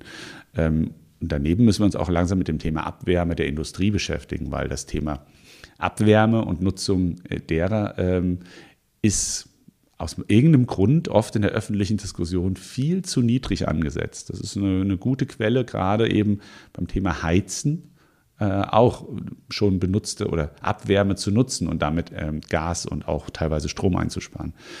Und das sind äh, Dinge, die wir jetzt vorantreiben müssen und die Ziele müssen, müssen wir formulieren. Und das war bisher zu wenig und das war in meinen Augen bei den politischen Mehrheitsverhältnissen, die wir aktuell in Mainz haben, für mich auch außerordentlich überraschend dass in diesen Themen erneuerbare Energien, Grünflächen in der Stadt, Bäume in der Stadt und aber auch sowas wie ein nachhaltiges Verkehrskonzept, wie ich es vorhin beschrieben habe, mit mehr Platz für andere Verkehrsformen, ähm, dass das bisher nicht umgesetzt wurde bei diesen politischen Verhältnissen, die wir in Mainz haben, finde ich schon außerordentlich erstaunlich und äh, ja, bringt mich immer mehr zu der, zu der Erkenntnis, dass es da wirklich jemanden braucht, der das mit vielleicht auch naturwissenschaftlichem Sachverstand und pragmatisch äh, nach den besten Ideen schaut, an der Stadtspitze kommuniziert und dann den Rest der Stadt mitzieht. Du warst vor kurzem bei der Konferenz Women in Tech und ähm, hast dann auf Instagram geschrieben, dass das eine mega Aufgabe für den kommunalen Bereich ist, mehr Frauen im Tech-Bereich zu bekommen. Mhm. Ähm, das ist jetzt ja nicht nur im Tech-Bereich so Nein, vielleicht eine mega Aufgabe. Ähm, lass uns dann deinen Gedanken teilhaben, wie, was willst du da tun? Ich finde tatsächlich bei dem Thema äh, ist es ja oft das Problem, ähm, fühle ich mich gehört? Ja? Also habe ich den Eindruck, dass, dass ähm, ich hier frei reden kann. Und tatsächlich musst du als Stadtspitze da immer wieder klar machen, wie wertvoll, wie wertvoll der weibliche Input ist, weil wir Männer dann oft, ach, wir sind schon, wir sind schon sehr impulsive Wesen und, äh, und neigen da ähm, auch zu einer gewissen Selbstüberschätzung. Man muss einfach immer wieder herausstellen, äh, wie wertvoll der weibliche äh, Input ist und wie, wie viel produktiver solche Teams arbeiten. Ähm, ich, ich arbeite sehr gern mit Frauen zusammen und ähm, wir, als, wir als Stadt Mainz sollten natürlich auch bei unseren Ausbildungsprogrammen durchaus darauf achten, dass, äh, dass auch dort Frauen angesprochen werden. Das ist aber in meinen Augen tatsächlich eine Frage der, der Kommunikation und des Marketings und man, durchaus des offenen Ansprechens, also sprich, auch für Mädels äh, das ganz klar machen. Wir suchen hier wirklich Frauen in dem Beruf. Ich tue mich immer schwer mit Quoten, um ganz ehrlich zu sein. Ich glaube, es ist niemandem geholfen, äh, wenn wir auf Dauer mit Quoten arbeiten, sondern wir müssen es einfach wieder immer wieder aktiv nach außen stellen, wie vorteilhaft das ist. Und deswegen finde ich so eine Women in Tech, äh, äh Women in Tech Konferenz absolut richtig, weil es zeigt, und wenn man dann auch einfach mal vermehrt Frauen hört bei so einer Konferenz, sollte jedem halbwegs vernünftigen Mann auffallen, dass das äh, mitunter eine deutlich harmonischere und, und konstruktivere Arbeitsweise ist als ähm, ja, der Männerellbogen. Irgendwo brauchst du immer beides in einem Team. Aber äh, ich finde solche Veranstaltungen sehr wichtig. Und die musst du fördern, damit du dann nach außen, dass die Leute sich auch trauen. Ne? Es ist ja oft so ein, kann ich mich da bewerben? Ne? Man ist, ist oft so eine, so eine Unsicherheit und die musst du den Menschen nehmen. Aber wäre es dann jetzt nicht auch mal an der Zeit zu sagen, wir haben nicht nur Frauen im Team, sondern auch eine Frau an der, äh, an der Stadtspitze? Selbstverständlich ist das auch eine Möglichkeit, aber das meine ich eben, das ist eben eine Quotenfrage und ich glaube, es, es geht am Ende vom Tag doch darum, dass derjenige oder diejenige, die in einer Position sind, ähm, die richtigen Kompetenzen mitbringen muss. Und jetzt ist man bei der Stadtspitze, äh, halte ich es eben für sehr wichtig, dass wir da eine überparteiliche und moderative äh, Eigenschaft haben. Und ähm, ich glaube, das würde einer Stadt sehr gut tun.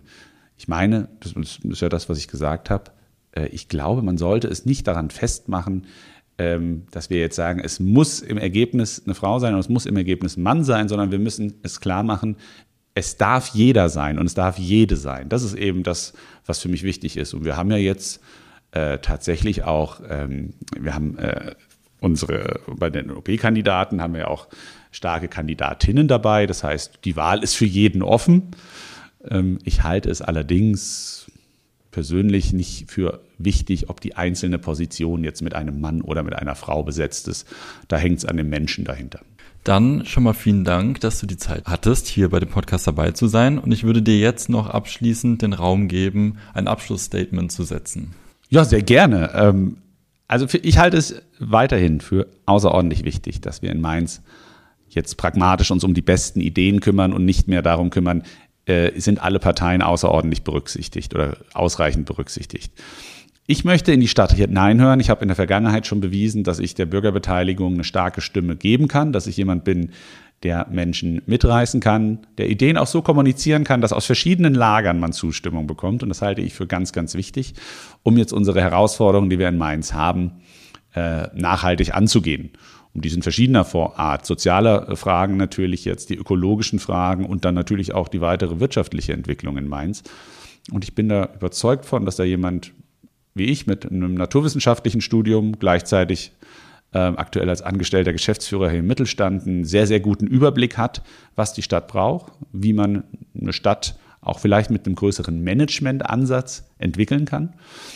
Und ähm, dass, es, dass das kombiniert mit einer unparteilichen und überparteilichen Stadtspitze, ähm, die für jede Idee offen ist, eine sehr, sehr gute Wahl und eine moderne Wahl ist und Mainz zukunftssicher machen kann. Deswegen werbe ich um die Stimme und äh, bedanke mich bei dir ganz herzlich für dieses schöne Interview. Das waren unsere zwei Interviews mit Christian Viering und Nino Hase. Ab jetzt gehört dir die Kommentarspalte auf Facebook, Instagram, kursiv.report. Wir freuen uns da über deine Meinung dazu und hoffen auf eine lebhafte Diskussion. Aber am wichtigsten, egal wer von beiden es am Ende wird, am Sonntag, 5. März, das Kreuz setzen.